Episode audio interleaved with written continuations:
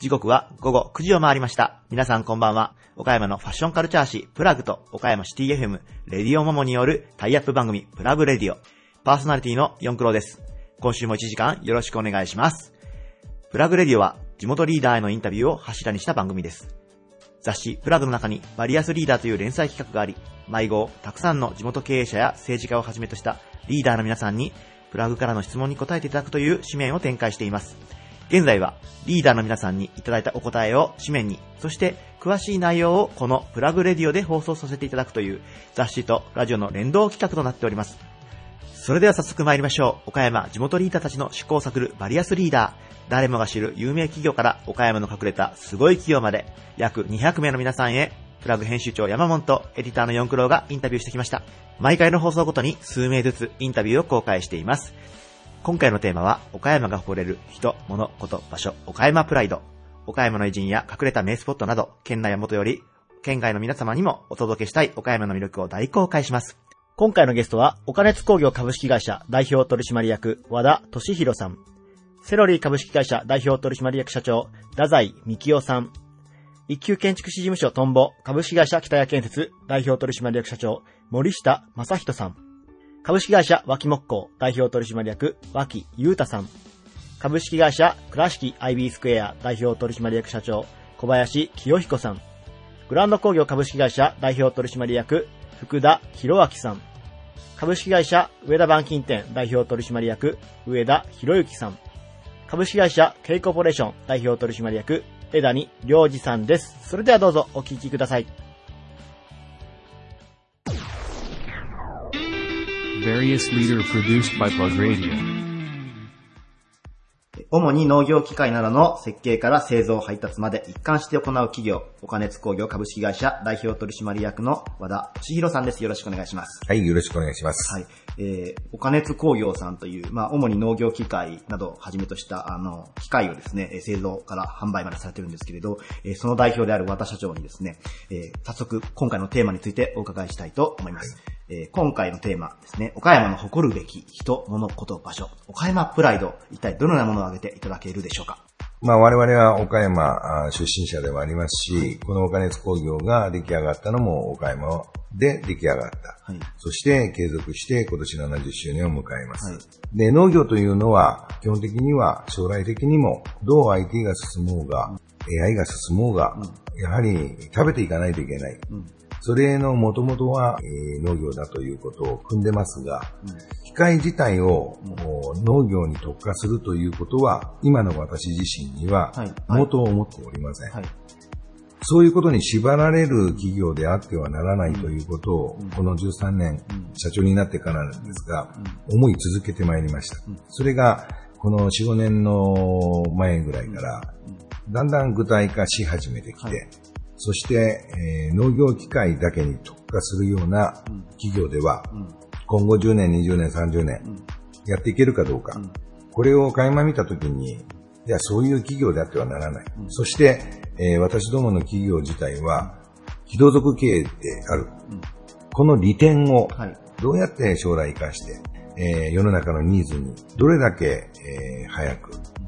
携わっていけるか、そこら辺のところがキーポイントだと思いますので、それを岡山からの発信という形で、岡熱工業ありきっていうことを、これから先、近いえー年のうちにですね、具体化していきたい。うんそういう思いでいっぱいです。まあ、製造業、かなり岡山にもたくさんあるんですけれど、まあ、その中でまあ現状維持ではなくですね、常に新しく挑戦していくということもテーマにされているということで、まあ、あの、岡山の誇れるものとして、まあ、私ももうお話をお聞きしながらですね、岡熱工業さんではないかなと伝わってきたので、はい。まあ、そんな岡熱工業株式会社がですね、どのような事業をされているかということを気になるリスナーさんも大変多いのかなと思っておりまして、冒頭で農業機械などということでご説明したんですけれど、はいまた改めてですね、和田社長の方からはいご紹介いただけたらありがたいです。はい。えー基本的には、あのー我が社の場合は、産業機械、それから先ほど言われました農業機械、す、べ、てに対する、まあ、トランスミッション、うん等々を取り扱ったり、足回りの動力伝達を扱ったり、中間ユニットとしての製造販売が一番多いですね。ただし、農業機械率がもうどんどん下がってきてます。産業機械率がどんどんまあ増えてきている。と、お今一番多くなってき始めているのが、えーアメリカ市場北米に対する多目的車、ユーティリティビークルって呼ばれる、えー四輪駆動のはい道なき道をお駆け巡る形のトランスミッションを、えー製造させていただいたり、はいそれの足回りをやらせていただいたり、えーここ10年ぐらいの間で方向性が相当変わってきてます。はい。まあ、その、岡根工業さん自体がですね、まあ、あの、70周年を迎えられたというところで、まあ、非常に歴史深い企業さんなんですけれど、やはり70周年を迎えるにあたってですね、はい今のおノウハウも、はい。70年前のノウハウも引きずってきてる面もあり、はい。そして一つずつ作り上げてきた加工技術だとか、もともと持ってた熱収技術だとか、塗装技術だとか、そういうことをどんどん膨らませながら、えー今度は何を作りたいのか、それを作るためには何が必要なんだという考え方をしなければ、今ある設備のノウハウ、それをベースにことを考えれば、限りある挑戦になってしまうので、うん。私としては、えー作るべき手法は後についてきていい。作りたいものを夢でもいい。それを一日も早く目的に変えていっていただきたい。それを従業員の皆さんには、あの、常日頃から今お願いしてます。この70周年って言っても、一重にやはり飛んで70年が来たわけではありません。この間、やはり一社であったものをだんだんと国外の方にえー拠点を移しながら、併用しながら、えー拡大基調にはやってまいりましたけれども、拡大するだけが、あの、基本の考え方ではなく、これから10年から20年、30年先が、どういったものを製造、もしくは、まあ、ものづくりになるんですが、やればいいのかということを真摯に今考えなければ、やはりそこに夢ある挑戦が力強くなければ、この会社の継続性は80年、90周年、100周年、ありえない。それ、そのために頑張ってほしいという思いでいっぱいですな。るほど。まあ、そこを和田社長が今代表とされてるんですけど、もともと、その、非同族経営という、なんかすごく大きなキーワードかなっていう。まあ、そういった思いを抱くのは、やっぱりこう、実際に和田社長がですね、この入社からずっと継続して、同じ思いで走ってきたからこそだと思うんですけれど、今後も、お金津工業さんの社員の皆様にも伝えていきたいということなんでしょうか？そうですね。あの、この思いを拡大基調に、そして増幅していただけるように伝えていきたい。私の器の範囲で動いてほしくない。えー私なんぞは、あの、仮のリリーフピッチャーだと思っていただければ、この会社のこれからの先行きでは、絶対的にそういう思いが必要だと思っています。次も、おの担い手に対しても、リリーフピッチャーのつもりで一生懸命、えー完投するんだ。その完投というのが、この業界筋ではありえません。となれば、そのリリーフピッチャーをつないでいく、そのリリーフピッチャーである間に最大のパフォーマンスが発揮できるように、夢ある挑戦をやっていっていっていただきたい。そういう思いが非常に強いです。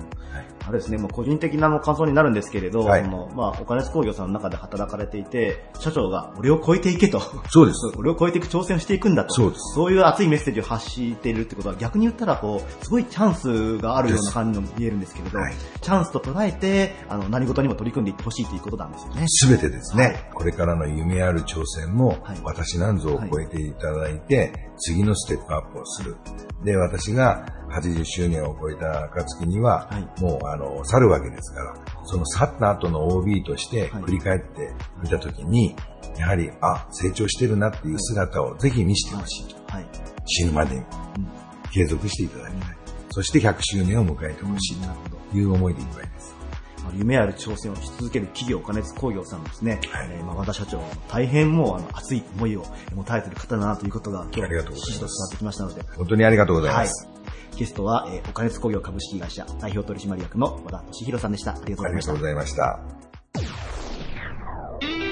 Various leader produced by Plug Radio. オフィスウェアをはじめとする働く人を輝かせるユニフォームの企画製造販売を行い、全国へ展開する企業、セロリ株式会社代表取締役社長の太宰幹夫さんです。よろしくお願いします。よろしくお願いします。えー、2回目のご出演ということで、はいありがとうございます。えー前回はうちの四九郎が来させていただいたんですが、今回ちょっとヤマモンの方でやらさせていただけたらと思います。よろしくお願いします。よろしくお願いしえー、あの、オフィスウェアをあの専門に扱われているということなんですけれども、まあ、岡山、ね、あの、アパレルの有名な会社さんたくさんありますけども、はい。まあ、オフィスウェアに特化されたユニフォームのアパレルメーカーということで、えー、セロリさん、全国的にももうかなりあのトップメーカーの一角というふうにお伺いしてるんですけども、今、こう、何社さんぐらいのあの会社のそのユニフォームっていうのをこう手掛けられてらっしゃるんでしょうか？えーっと、ユニフォームを収めてる先っていうのは、はいなかなかこれ把握しにくいんですが、はいまあ、ただ、えー全国に600社のはい販売代理店さん経由で、はい。えー年間120万点ぐらいですかね。120万点。はい、あの、販売しております。ですから、まあ、全国展開、北海道から沖縄まで。なるほど。はい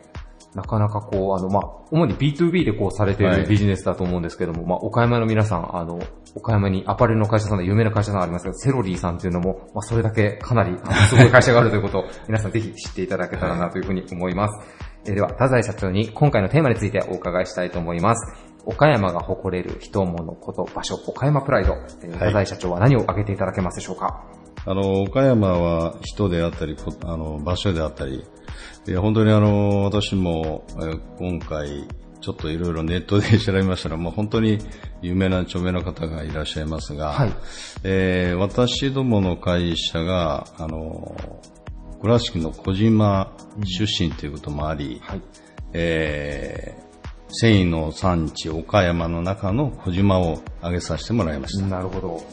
えーもう小島といえばもうね、県民の皆さんも最近だったらデニムのタクシーはい。が走ってたりとかで、はい。まあ、デニムの聖地みたいなこと、一回は皆さん聞かれたことがあるとは思うんですけども、もうちょっと深く踏み込んで、まあ、繊維の街というところで挙げていただいているということですね。そうです。はい。あの、わ私どもも繊維の会社なんで、はい。まあそれで挙げたわけなんですが、あの、なぜそれを選んだかと言いますと、あの、いろいろ全国にあの産地がありますが、ほとんどがあの、えー副種的にですね、はい。小島は、えいろんなあの、副種をやっておりまして、はいえー例えば、えー小さい時から着られている学生服、はいそして今ではジーンズ、が体育医療、はい。がワーキングウェア、はい。それからレディースユニフォーム、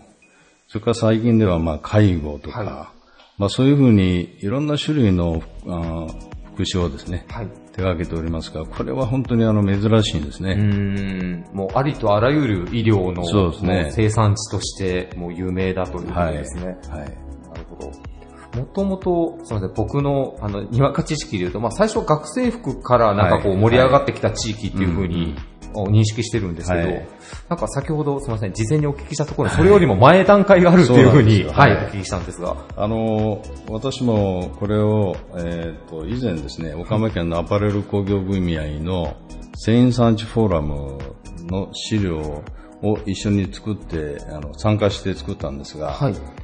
えー話せば長い江戸時代なんですね。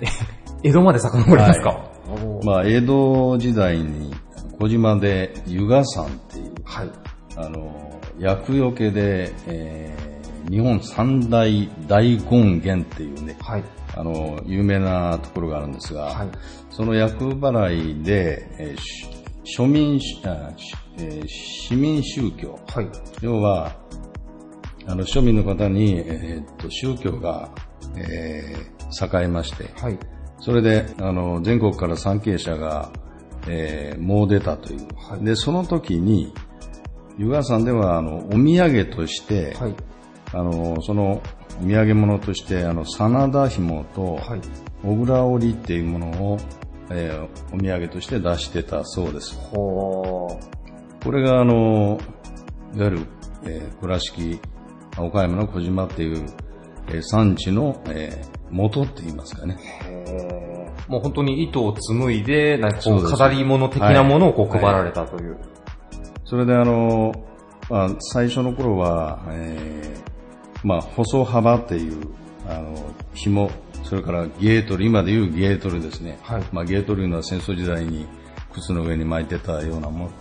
ものなんですが、はいその後、その紐の端切れを使って、はい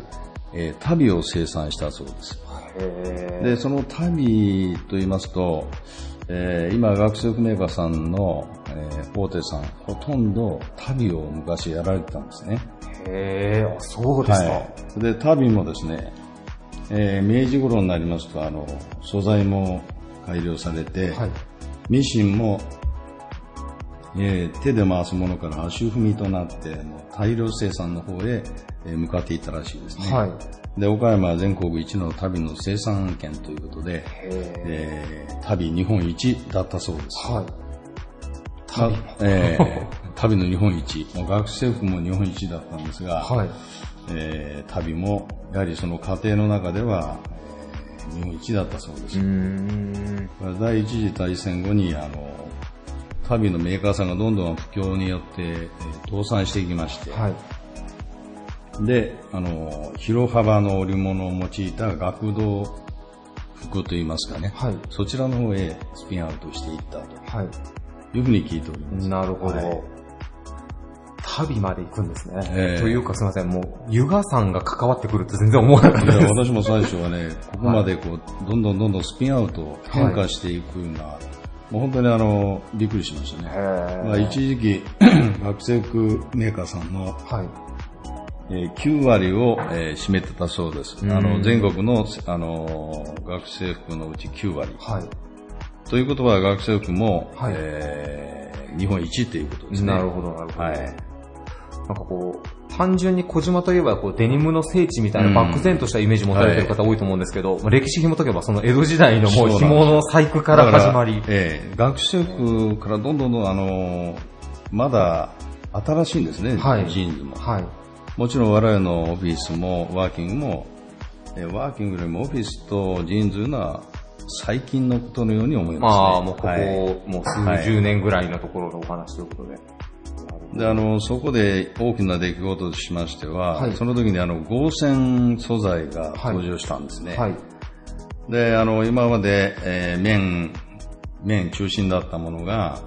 あの、合成ができることによって、はい。やはりあの、学生服、えーワーキング、はい。それからあの、ジーンズがそこで初めて出てくるんですうね。ん。でもちろんあの、日本ジーンズを作っていこうということ。はい昔はあの、海外からの生地で、日本のメーカーさん、えー児島のメーカーさんですが、はい。えー作ったそうです。はいまあ、しかし、風潮としては、日本の生地でうんデニム、ジーンズを作っていこうと。うん。まあ、そういうふうな、えーことが起きたそうです。へーでも、小島、まあ、初の会社さんでも、その、岡山でユニフォームのアパレルメーカーとしてここまで成長してる会社さんっていうと、まあ、多分他は、多分なかなかないじゃないですか。えーそんなことはないと思いますけど、まあ、あのユニフォームのメーカー自体が、はいえー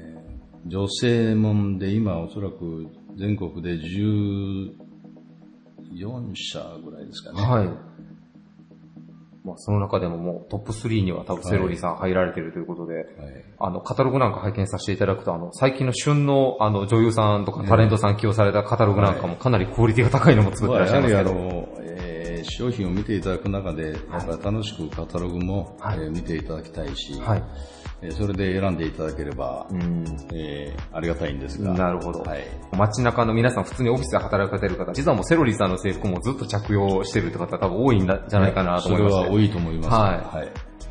ございます。えー、社長に挙げていただいたのは、繊維の街、小島を岡山プライドで挙げていただきました。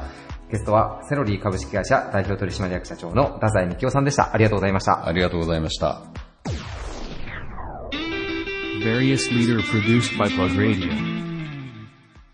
こだわった良質なデザイン、性能、技術力でご機嫌な住まいを作る岡山の住宅会社。完全自由設計によって、世襲の理想と夢を形に変えるプロ集団。一級建築士事務所トンボ。株式会社北谷建設代表取締役社長の森下正人さんです。よろしくお願いします。お願いしまよす。ろしくお願いします。えー、森下社長にはもう早速今回のテーマについてお伺いしたいと思います。はい。えー岡山が誇るべき人、物、こと、場所、岡山プライド。森下社長は何を挙げていただけますでしょうか？はい。えー私どもは、えー住宅を建てるという、まあ、し使命のもとに、えーお客様から注文いただきます。で、住宅といっても鉄骨があったり、えー木があったり、まあ、材種もたくさんありますけど、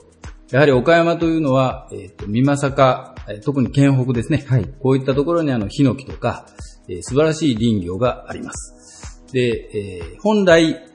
その地で育った木を、その地で加工して、えーそれを住宅に使うといったものが、まあ、理想と言われながらでも、まあ、なかなかそうはなってない実態がありますが、まあ、我々としては、えー地元の木を使って、えー良質な住宅を、まあ、建っていきたいという思いがあり、そして、この工務店には私ども以外にも、えーそういった意思を持った人たちが結構いますので、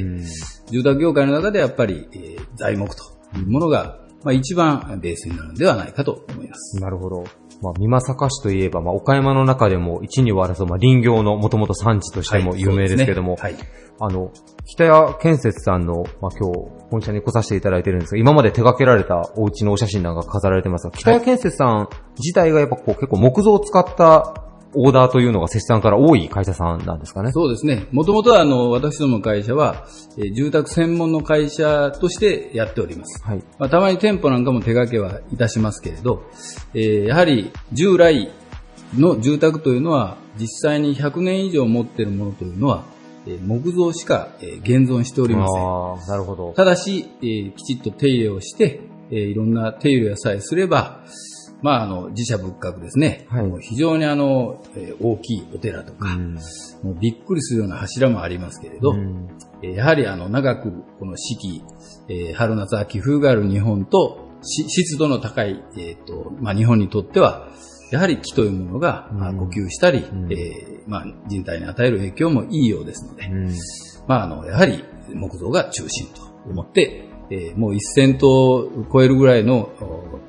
住宅を手掛けさせていただきましたけど、はい。もうほぼお木造の家です。なるほど。では社長としてはやっぱこう、地元が誇るべき美作の木っていうのはできるだけ施主さんにもできればまあ地元の木材使っていただきたいなっていう思いで提案されてたりするんでしょう思いはあのずっとありますけれど、かはい。まあ、今は消費者の方も多種多様ありますので、はい。あの全部をそうしていきたいと思いますが、まあ、あの今後についてもその活動もどんどんやっていきたいと思っております。なるほど。先ほどお話がありましたけども、やっぱりこう木造でお家を建てられる際には、その地域で育った木材を使った方が、やっぱこう気候風土にも適しているので、はい。まあ、お手入れの部分とか、あの、長持ちっていうところで考えると、結果、なんか得をするというか、優秀だっていうことなんですかね。そうですね。多分、まあ、いろんな分野で研究もなされていると思いますが、はい。まあ、本来、その地の気候風土で育ったものを、うん。えーその地で使うというのが、まあ、本来の一番自然な流れで、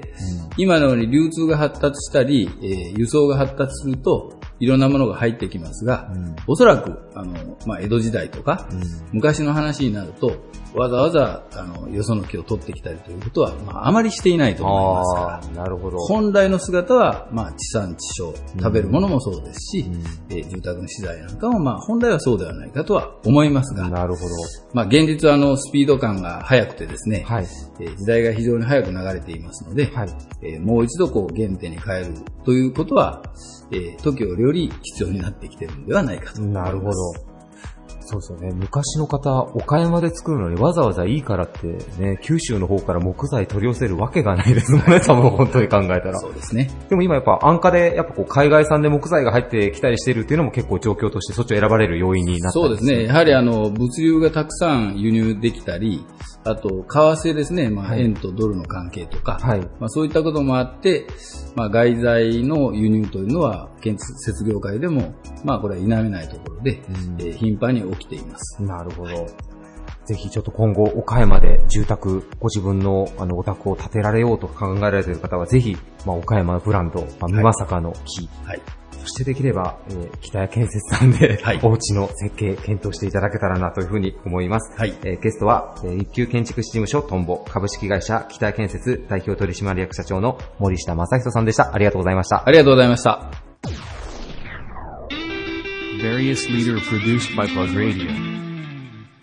人気ブランドのモモナチュラルなど、オリジナル家具の製造販売を手掛ける企業、株式会社脇木工代表取締役の脇優太さんです。よろしくお願いします。よろしくお願いします。えー、脇さんに早速テーマについてお伺いしたいと思います。えー、岡山が誇るべき人物言葉賞、岡山プライド。えー、脇さんは何を挙げていただけますでしょうか？はい。津山自然の不思議館です。津山自然の不思議館。えー、津山城に上がる手前ぐらいのところにあるやつですよね。そうですねですよね。はいあの、ご存知の方はご存知で、知らない人は全く知らないけど、僕も行ったことあるんですけど、2万2000点剥製が、とか、あの、いろんな展示物がある、かなり、そんなにあるんですね。そんなに、脇さんが言ったんですよ、これ。な。そんなもういっぱいあって、もうわからないぐらい。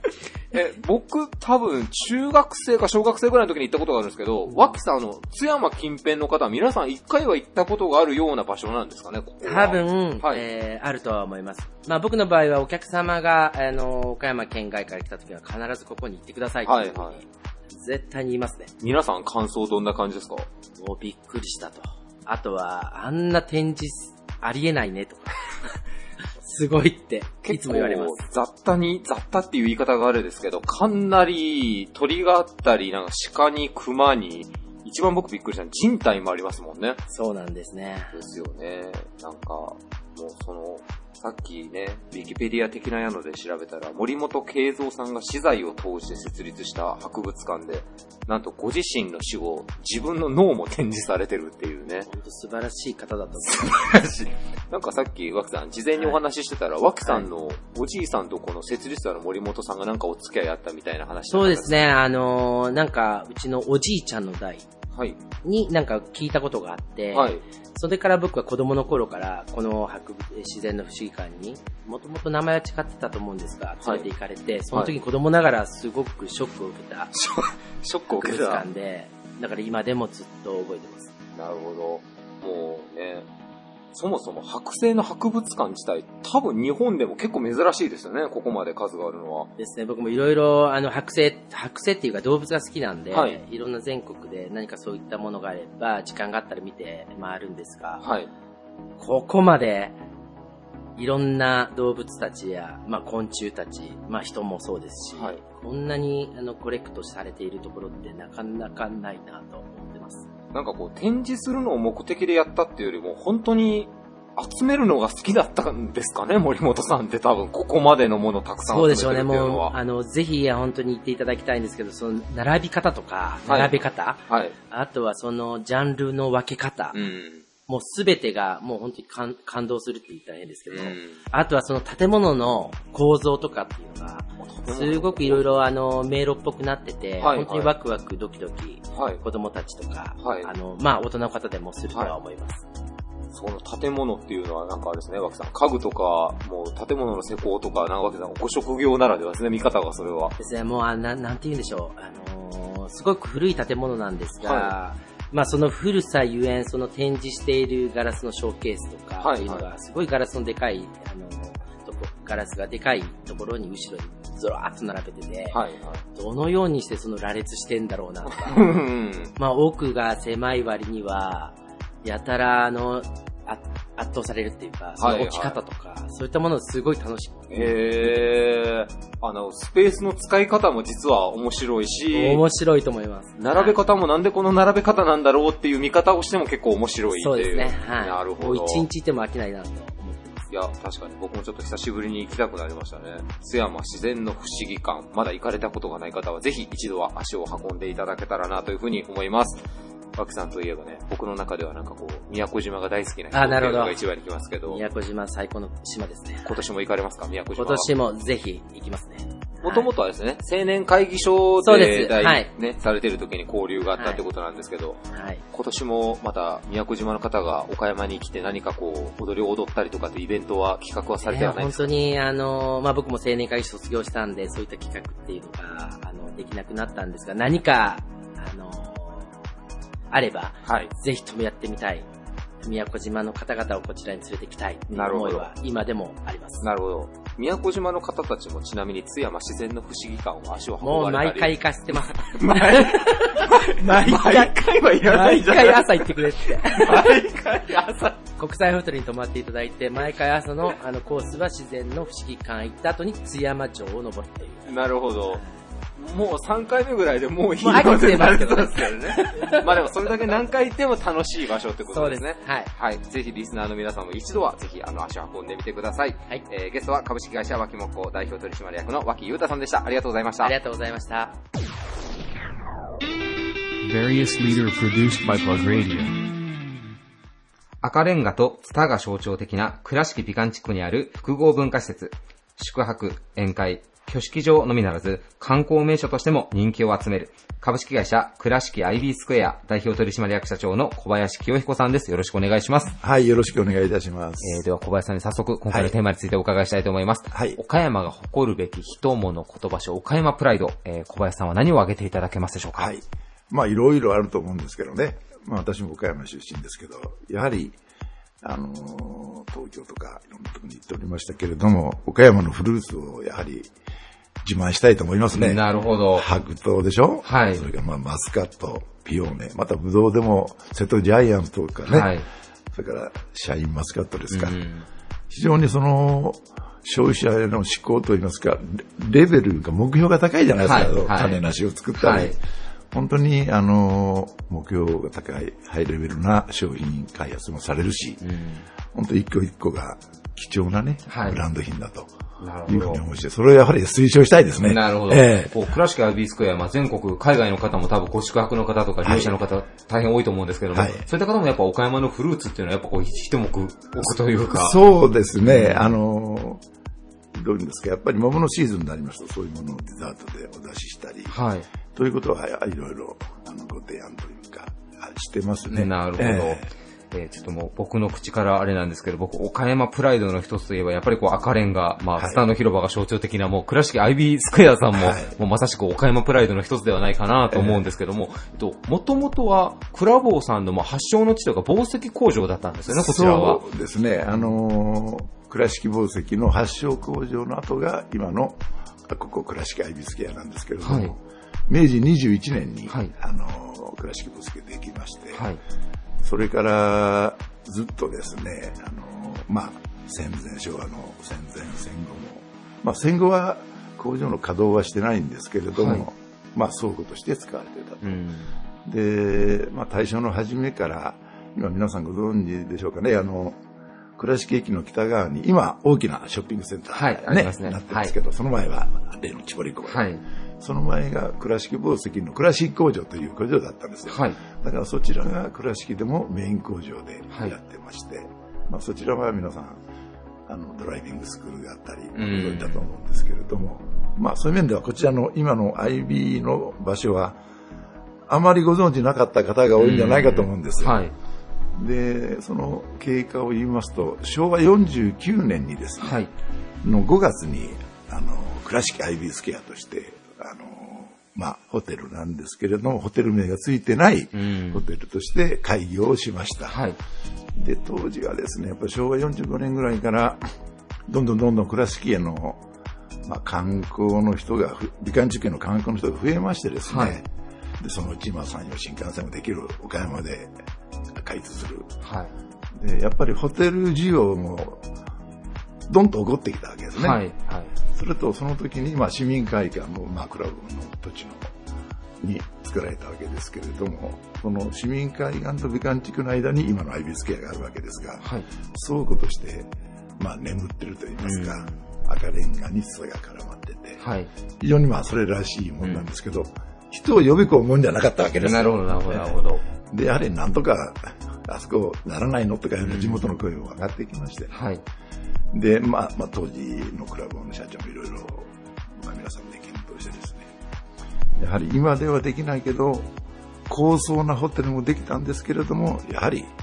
あの、美観に、倉敷の美観地区、そして発祥工場のクラブを、まあ、クラブがあっての美観地区みたいなところも、はいひょっとしたらあるかもしれないし、はい。はい。ね、はい。あって何十も。はい。だからそこと調和したもんじゃまずい、調和しないとまずいだろうということでうん、今のこういう形のホテルになったんですよ。で、宿泊、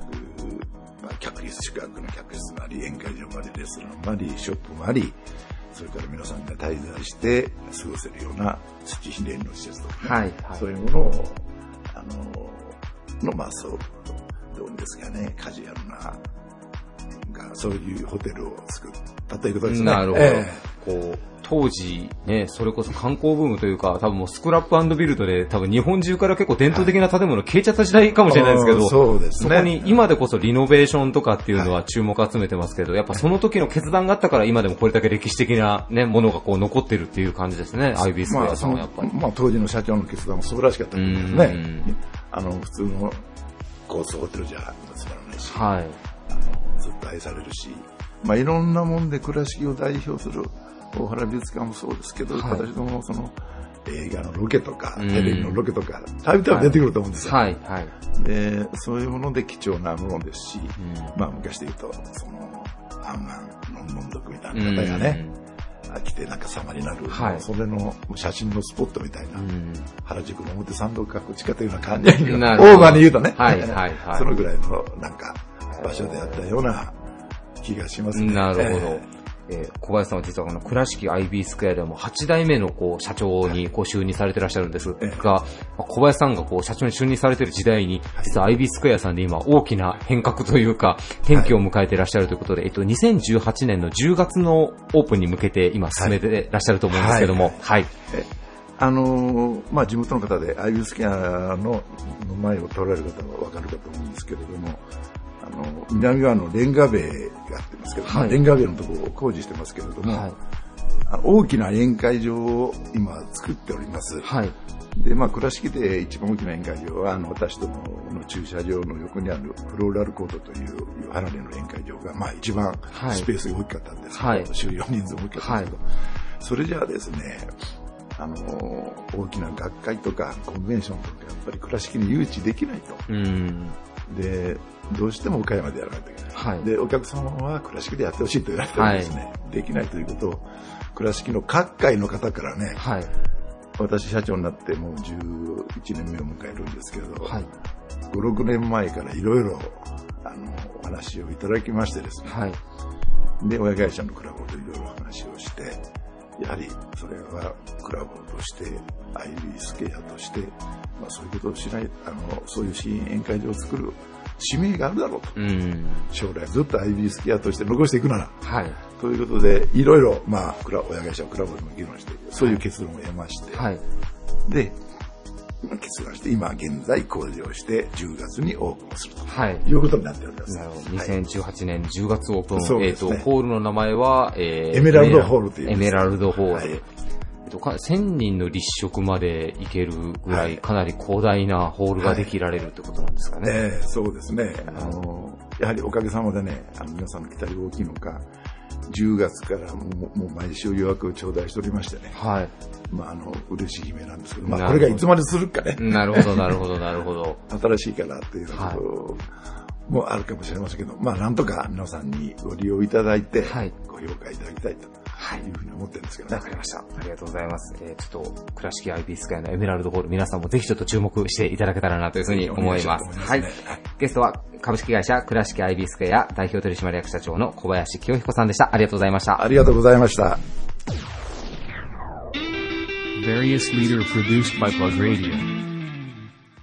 岡山県北を中心にパチンコ店、オメガなど5店舗を展開。レジャー開発を通して地域コミュニティの創造を目指す企業。グランド工業株式会社代表取締役の福田博明さんです。よろしくお願いします。よろしくお願いします。えー早速社長に今回のテーマについてお伺いしたいと思います。はいえー岡山が誇るべき人物こと場所、岡山プライド。えー福田社長は何を挙げていただけますでしょうか？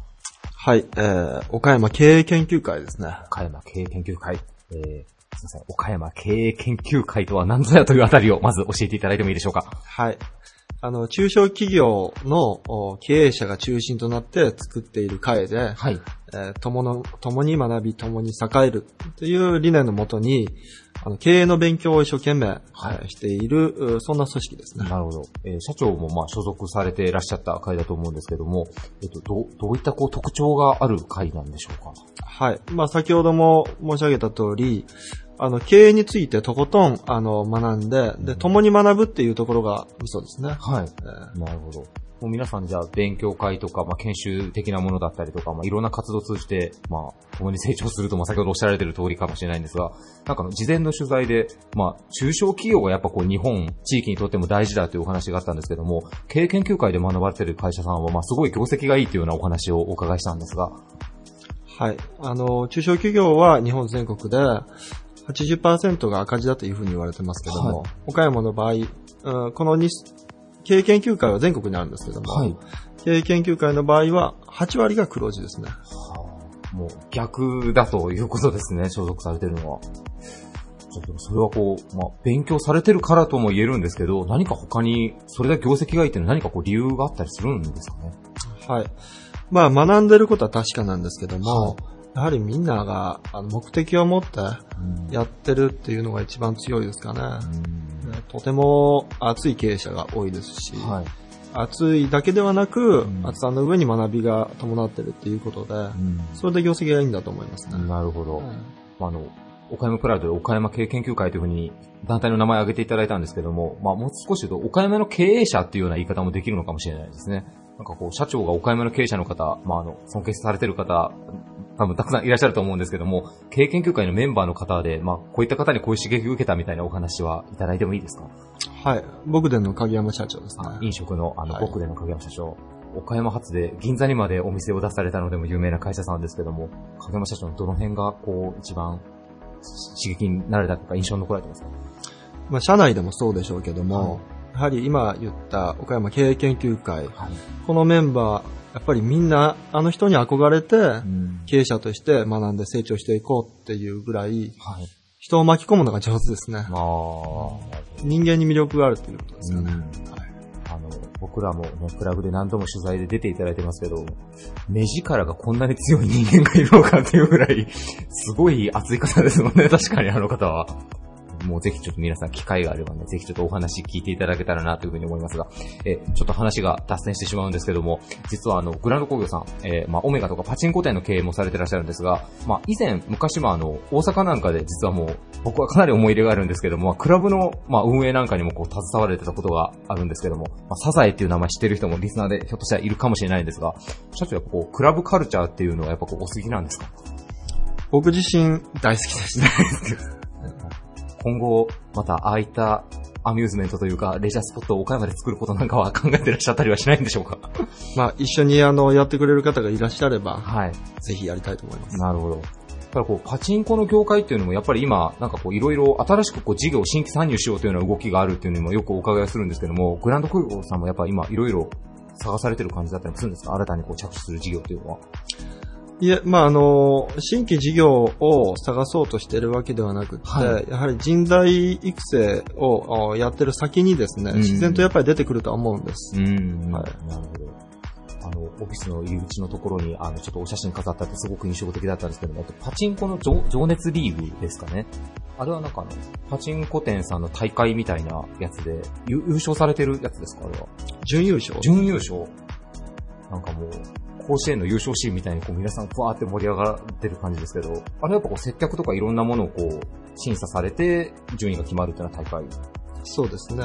居酒屋甲子園と一緒です。ああ、なるほど、なるほど。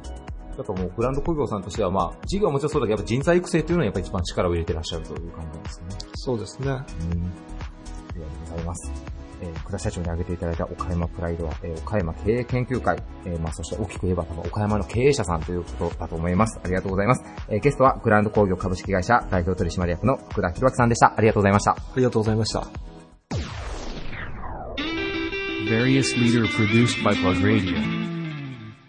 中国地区ナンバーワンの実績を誇る建築板金会社、新しいブランド、小屋屋さんも展開し、注目を集める、株式会社、上田板金店代表取締役の上田博之さんです。よろしくお願いします。よろしくお願いします。えー、上田社長、昨年、えー岡山イノベーションコンテストで、なんと小屋さんの事業で大賞を取られました。おめでとうございます。ありがとうございます。えー、そして、えー、多分放送の時にはもう行って帰ってこられてると思うんですけども、副賞でなんとシリコンバレーにも研修に行かれて、そうですね。はい。そして、賞金200万円をいただいて、ね。はい。そしてまあ、小屋さんもまあ、大賞受賞をきっかけにかなり注目を集めて、今もう破竹の勢いで伸びてるっていうふうにお聞きをしてるんですけども、ぜひ、ははい。い、そういう風になりたいですね。はい。ちょっとはい、リスナーの皆さんに前回もちょっとご紹介いただいたんですが、改めて、小屋屋さんが、あの、されている、まあ、スモールハウスの事業を、はい。えっ、と、ちょっと改めて、あの、どういった事業なのか教えていただいてもいいでしょうか？はい。えー、とうちの会社自体が、まあ、新築の屋根、外壁工事をする、まあ、建築板金業という、まあ、なかなか聞き慣れない会社なんですけども、はい。えーその中で、まあえーまあ、雨の日がふ雨が降ったらあーなかなか何もできないとか、あーそれからあと、まあ、若手職人の育成が非常に課題になったりとか、それからまた新築の着工頭数がこれからもどんどん減っていくというところで、まあ、下請け業だけではやっぱなかなかやっていけないかなっていうところで、えーまあ、雨の日に、えー工場で、えー小屋が作れたら、あー面白いかなと。であと、まあ、職人の育成にもなるかなということで、えーもともと思いついて、えースタートしたんですけども、えー小屋事業自体が、まあ、今は、あの、まあ、な何ヶ月か今、あ販売して立つんですけども、もう今特に、あの、ニーズが高いのは、まあ、男性で言えば、まあ、趣味の部分なんですけども、女性で言えば、まあ、起業。うん。まあ、わざわざ女性の方が、店舗を借りてリフォームして、えーそれからまあ例えばネイルサロンだったり雑貨屋さんだったりするのはすごくまあ結構ハードルが高い。で、まあなかなかこう趣味の延長っていうことで、あの、なかなかこう、実際には稼げれない。うんだから辞めてしまうっていうことで、非常にリスクが高いんで、なかなか女性の方って起業ができないんですけど、はい弊社の小屋なら、あの、庭にポンと設置するだけ。うちの小屋ってもう完全な完成品なんですよ。完成品をトラックに積んで、あの、ユニックでドンと下ろしたら終わりっていう、非常にこう、簡単に、えー設置ができるものなんで、しかも、えーと本当に新築と同じ、えー材料、屋根、外壁もそうです、構造も一緒、しかも断熱も一緒、っていうことなんで、まあ、本当に家と全く一緒のものなんで、だからまあ、庭の横にポンと置いて起業を始めても、まあ、あーネイルサロンの等にしても、まあ、非常に快適に過ごせるっていうところがあるのと、あとまあ、えー手軽に設置できるんで、まあ、起業は簡単。で、もし辞めたとしても、最初の投資だけなんで、うん辞めたとしても、うんまあ、子供部屋に使ってもいいですし、物置に使ってもいいですし、えーまあ、もしくはこの前お客さんから言われたんですけども、あ上田さんこれもし、あのー使わなくなったらメルカリに出品するから、あのー届けてねって。っていうことも、でも、あの、現実可能なんですよ、うちの小屋は。はあはあ、なるほど、はいなるほど。はいもう釣り上げて、車に積んで運べばいいんで。二次市場にも流でせるできます。はといはい。だからそう考えたらすごくこう、まあ、企業のハードルが下がるんで、まあ、今回の、あのーイノベーションコンテストでは、まあ、そこを中心に、うん、お話しさせてもらって、まあ、そういうところが、まあ、あー非常に評価をいただいたのかなと。なるほどうんまあ、なんでかっていうのは教えてくれないんでね。はいまあ 評価をいただいたのかなというふうには思ってます。はいでもこう、すみません、言い方が語弊があったらあれですが、なんかこう、革新的な発明とかではなくて、今ある技術とか、業界見据えて、そこを打破するアイデアってこう出そうでやっぱなかなか出ないところをこう、うまく疲れてるなっていうのがあるんですけど。そうですねはい。ただ、対象を取れるっていうのは結構自信持ってプレゼンされてました？あーいや、でもあの、もともとはやっぱり全然正直自信もなかったです。まあメンバーも正直素晴らしいメンバーばっかりで、はい。で、まあ皆さんこう、お話も上手で、うん。いや、これ無理だろうっていうところはあったんですけど、うん、まあ当然できる限り、えーしっかり練習して、えー人一倍練習して、えー本番に挑んだつもりだったんで、まあ本番ではすごく、うん、うまくうできたんで、まあもともと二次審査の時には本当に全然ダメで、あの、自分で50点ぐらいで、えーまあ自分の動画を見るのも恥ずかしいぐらいだったんですけど、人にも、人にももう見せなかったんです恥ずかしくて、はい。はい。うん。だったんですけど、もう本番に関してはもう自分の中で100点で出てたんで、もう気持ちよくみんなに見てもしあのもらいたいですし、えー自分で見ても気持ちいいぐらい、うんうん。すごく、うんうまくできましたね。もうじゃあもう結構もう努力の末のやった対象っていうことだったんで、やっぱ喜びもひとしおでしたね、そそうれは。ですね。はい。もう、まあ、まあ、頑張ればできる。まあ、そそれこそ最後の、あのースピーチ、挨拶、挨拶でちょっと、あの、話させてもらったんですけど、僕本当に学歴が、まあ、あの、まあ、岡山ならわかります。理理科大学、付属高校です。高校です。高校の、はい。えー僕らの時代だったら、あの、ビーバップみたいな感じのところなんで、い。や、本当にそんな、そんなすごいとこですから、そういうところを、まあ、卒業して、えーまあ、その後特に何もせず、うん、上田板金店に職人で入って、えーということだったんで、だから本当にもう勉強なんて全然できないですし、してないですし、で、職人になって、まあ、職人になろうと思ってもともと入ってたんで、えーだからまあ全然経営者になろうとも正直これっぽっちも思ってなかったんですけど、まあ、なぜかなんかこう、そういう方向になって、いつの間にか経営者になっているというところで、で、まあ僕も本当に、ね、勉強できないんで、もう何も結構できないんですよ。何もできないんですけど、うん、まあやっぱりこう、本当に素晴らしいスタッフ、うん。うんまあ本当にみんなが助けてくれて、うんまあ自分の好きなことを好きなように走って、周りにサポートしてもらって、うん、それでまあ結果が出せてるっていう感じなんで、だからまあ、あの、本当にまあ、勉強できない子だったり、ね、中、まあ、うちでも中卒の子、うん、高校受けてもない子も、あの、管理者でやってたりとか、うん、するんで、だからうち全然学歴関係なく入れてるんで、はい、だからまあこう、本当アイデア一つ、行動力一つで別に学歴がなくても、うん、うん、まあ、あと努力がいりますまあ当然勉強できた方がいいんで、はい、できないでいいっていいわけじゃないですけど、できた方がいいんですけど、うん、まあ、あの、ね、昔のあの、勉強できなかったのどうしようもないんで、うん、うん、まあそれはもうなしにしてリセットして、今からでもまあ、努力をしたら、まあなんかこう結果が、はい、一生懸命やったらやった分だけ、えー、なんか結果がやっぱついてくるかなと思うんで。なるほど。うん、えー、ぜひあの、イノベーションコンテストで、えー、対象を取られた、まあいろんな多目的にね、あの、利用がしていただける小屋屋さんの、まあ小屋を皆さんぜひ一応チェックしていただけたらなと思います。えー、それでは、えー、上田社長に今回のテーマについてお伺いしていきたいと思います。はい。岡山が誇るべき人物こと場所、岡山プライド、えー、社長は何を挙げていただけますでしょうか？はい。えー、かなりちょっとマニアックな場所になってくるんですけども、はい、南区阿倉っていうところの、はい、えー、スサノ神社と阿倉稲荷宮というところを挙げさせていただきました。なるほど。それは、な、なぜそこの神社を挙げていただいたんでしょう？はい。えー、まあ当然地元というところもあるんですが、はい、えー、まあ一つの神社で二つの神様を祀る、えー、神社では非常にまあ全国的にも珍しい、えー、ところなんですね。はい。はい。で、まあ、えー、まあ商売繁盛の祈願で、えー、静岡からあ多くの人が訪れたと言われるほどに非常におかげがある神社になってます。はい。はい、で、一つの神社、まあ、スサノ神社というところは、えー、まあ、万葉集ですね。はい、万葉集にも出てくることから、まあ、少なくとも1200、300年前からあると言われている非常にまあ歴史があるところなんですね。はい、で、二つ目に関しては、えー、まあ、源頼朝の武将の佐々木三郎森綱っていう人がいるんですけども、はい、えー、その人が、まあ、伏見稲荷大社から、えー、お迎えをして建てたと言われる、まあ、約830年ぐらいの歴史がある、はい、それもまあ非常に歴史があるところで、はい、まあ、弊社も毎年、えー、そこで仕事始めにはお参りをして、えー、なるほど。そうなんです。で、まあ、本当に、えーまあ、おかげさまで非常にこう7年連続増収という、はい、えー、非常にいい結果が出てるんで、はい、まあ、全てイコールではないと思うんですけども、はい、まあ、少なくともやはり、えー、商売繁盛のおかげはあるのかなというふうには思ってます。なるほど。はい、じゃあもう、あれですね、今後、イノベーションコンテストに応募される皆さんは、ぜひちょっとそちらでお参りをしていただくと、ね、運が向いてくるかもしれないですね。ぜひぜひ、はい、行ってみてください。はい。えー、ぜひちょっと上田社長に次回はあの、シリコンバレーに視察に行った時のお話なんかも次回はちょっとぜひお伺いしてみたいと思います。えー、ゲストは株式会社上田板金店代表取締役の上田博之さんでした。ありがとうございました。ありがとうございました。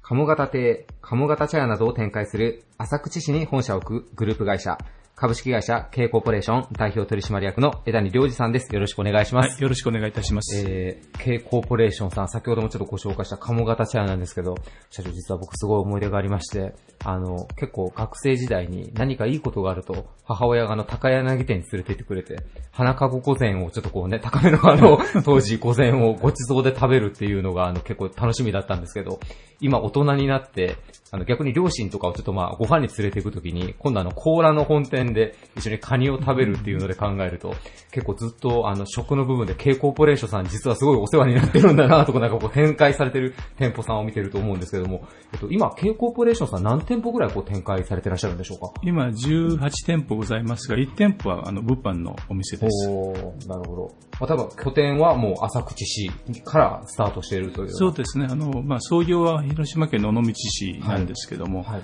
はい、昭和41年にこの鴨方にドライブインを開けまして、はい、まあ、それからまあ50年ほどさせていただいております。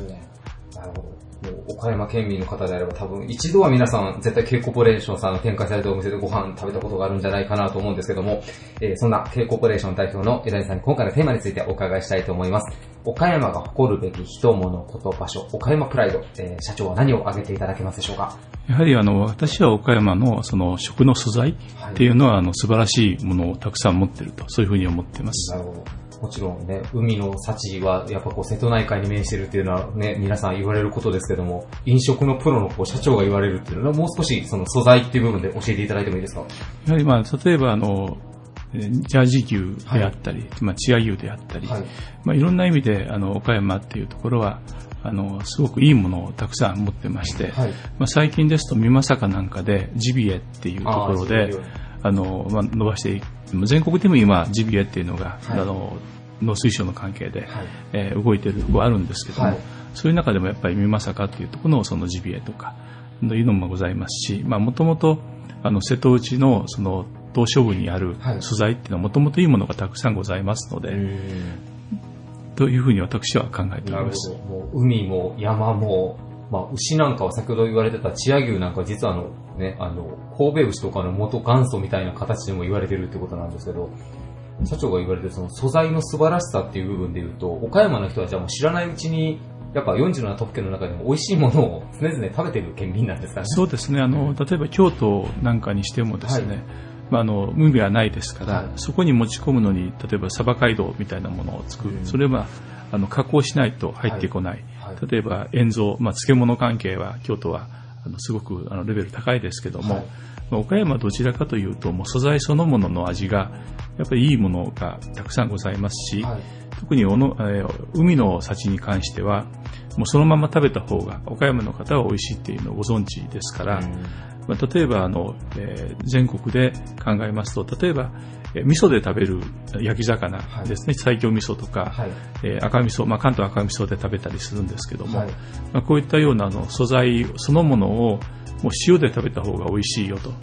ていうふうなその食の文化、それから、まあ、例えばお刺身にしても、はい、その日に上がったものをその日のうちに食べるというところとですね、はい、まあ、そのものを送っていただいて、はい、でそれからじゃあ調理しようかって言って1日2日前のものを食べるところの文化っていうのは根本的に私は違うと思いますから、まあ、そういう意味では岡山は本当に食の宝庫だというふうに思っています。なるほど。まあ、地域によっては加工して食べるのが当たり前の地域もまあたくさんあるということですね、食べ物に関して。そうですね。なるほど。その、まあ、旬なものをこう常日頃食べてる岡山県人っていうことは、まあ、舌が肥えている県民なのかなとも思うんですが、外食産業にとっては実は結構強敵な地域なのかなと思ったりもするんですけど。まあ、私どもの仕事からすると、やはり味をつけてっていうところが、もう根本的に素材がいいか悪いかっていう話になりますと、はい、やはりその物の値段っていうものが、まあ、あの素材の方があの美味しければわざわざ外に出る必要がないと、はい、家で食べる方が美味しいじゃないかっていうふうな話になればですね、はい、とてもやりにくい、まあ、地域じゃないかなとそういうふうに考えております。岡山はやっぱその外食にかける費用とかも他県に比べるとあまり多くはない地域なんでしょうか？そうですね。私はあの全国で47番目というふうに聞いておりますので、まあ日本に何個都道府県あるか知りませんけども。何個あるかわからないけど、47番目、そうです、まあ、一番低いということですね、外食に対して。その中でもこう、経コーポレーションさん、これだけ、まあ、の店舗展開されて、まあ、いろんなこうサービス、お料理出されてるわけなんですけども、こう、成長の秘訣というか、そういったのはどういったところにあるんでしょうか？私どもは、あの、まあ、これからの時代っていうのは、はい、その、食べていただくっていうよりも、その思い出を作っていただくような形でのそのお店作りをしていけばですね、はい、多分もう少し長くあの繁盛できるんじゃないかな。と。うん、まあ、あの特に人口減少の問題もありますけども、はい、やっぱりこう安ければっていう需要っていうのはあのお腹を太らす需要っていうのは必ずあるんですけども、はい、まあ、もう一つはその何かのあのご家庭のどういうんですか、記念日とか、うん、何か、まあ、あのお祝い事とかでですね、うん、そういうその使い方っていうところで提案して、でそれに付加価値をいかにつけていくかっていうことを私どもは考えていきたいと。なるほど。そういうふうに思っております。もうその超高級料亭みたいなのよりもう少しちょっと行きやすい、ちょっともう前段階でもう少しカジュアルに楽しめるというような雰囲気なんですかね。そうですね。やっぱりあの、まあ、東京あたりですとね、はい、あの、うかいっていうグループございますけども、はい、やっぱり一人当たりがあの1万5千円とか2万円とかっていうと、私は岡山ではそういうお金の使い方されることはあの非常に少ないんじゃないかというふうに思ってますから、ね、まあ、そのあたりでやらせていただけたらというふうに思っております。なるほど。えー、ぜひ皆さん、えー、僕もちょっと冒頭でね、あの、加納方茶屋の思い出とか、ちょっとコーラのあの 思い出なんかもお話ししましたけども、えー、K コーポレーションさんのあのお店で、ぜひあの、記念日、アニバーサリーなんかをあの、お食事で思い出残していただけたらなというふうに思います。ゲストは株式会社 K コーポレーション代表取締役の枝谷良二さんでした。ありがとうございました。どうもありがとうございました。Various Leader produced by Plug Radio バリアスリーダーのコーナーでした。今回も様々な岡山プライドを知ることができたと思います。番組終了後には、ポッドキャストにて配信してますので、聞き逃された方は、ぜひ、ポッドキャストの方で番組を探してみてください。また、プラグの Facebook や Twitter などでも、更新状況をお知らせしてまいりますので、そちらもぜひチェックよろしくお願いいたします。それではまた来週日曜9時にお会いしましょう。パーソナリティの4クロでした。バイバイ。This radio produced by Okayama Premium Magazine Plug.